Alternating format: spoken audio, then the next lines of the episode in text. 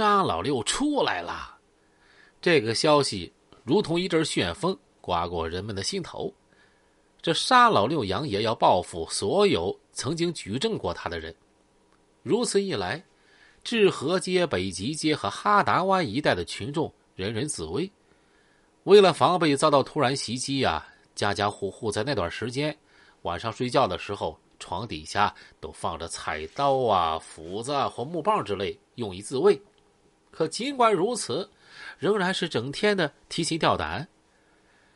专案组在调查中还发现，就在九幺九研报案发生前的九月十四日，在著名的鲍斯音乐广场还发生了一起暴力案件，也和沙老六有关。调查表明，出来之后的沙老六非但没有改邪归正，反而是恶性膨胀，变本加厉，也不再满足仅仅在治河街、北极街和哈达湾一带飞扬跋扈很有名了。而是要充当吉林市的黑社会老大。然而，手下只有六七个马仔的沙老六，要想实现这一目标，显然身单力薄了点便和具有一定势力的张振广，啊，绰号橙子，迅速勾结在一块，团伙成员一下子就扩充到二十几名。从此，两个做着同样美梦的家伙，摇身一变呀，就成了黑社会老大。按照从港台片上看来的那一套，他们也从严密团伙内部组织开始，成员呈金字塔结构啊，一律板寸头型，统一着黑色西服，配备各种凶器和一辆日产三菱面包车，他们啊称之为战车。此后每次作案都由沙老六和张振广精心策划，幕后指使。不过，九幺四案件是个例外。也许那天沙老六张振广一伙啊，根本没想到会发生后来的事儿。那天午夜前啊，二十三时左右吧，两个号称黑社会老大的家伙，带领大马仔邓家文、韩萌、李生奇、王喜春等人在银河大厦滚石音乐城啊，觉得玩的不尽兴，出门后一合计一商量啊，又驾着战车。直奔 BOSS 音乐广场寻求刺激，然而一曲尚未终了，已经喝得醉醺醺的，一向被称为事儿叉的这个韩猛啊，就开始挑起事端了。他搁舞池里跳着跳着，觉得不过瘾，要到台上去跳，被四个保安给劝阻了。这韩猛就大怒啊！哎呀，叉你母的啊！老子搁吉林地面还没受过这个呢！骂声未落，一个保安已经被他打倒在地，鼻口窜血。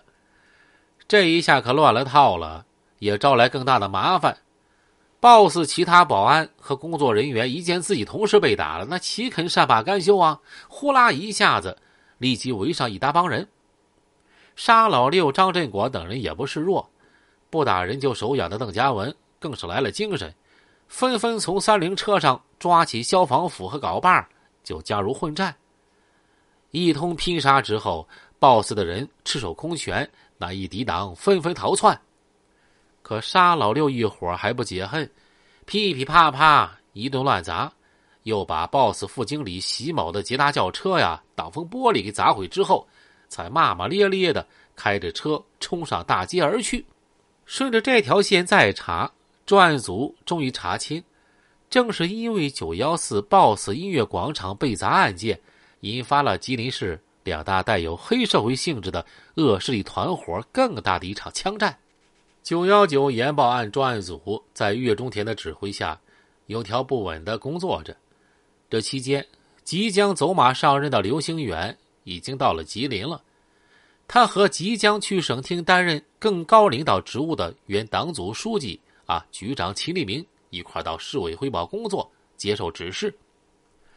两位局长心心相印，充满信心。市委领导对秦立明任吉林市公安局局长期间所做的工作和取得的业绩给予了充分肯定，同时，他们也对即将上任的新局长啊表示了巨大信任和支持。刘兴元面容严峻，他很清楚。自己将面临的考验远比以往更大、更艰巨，但是他义不容辞。公安机关是执法机关，担负着维护政治稳定和社会安定的双重重要使命。他们是做具体工作的人，不管什么人，根子多粗、门子多硬，只要他危害社会、违法违纪，就绝不能手软，更不能姑息养奸。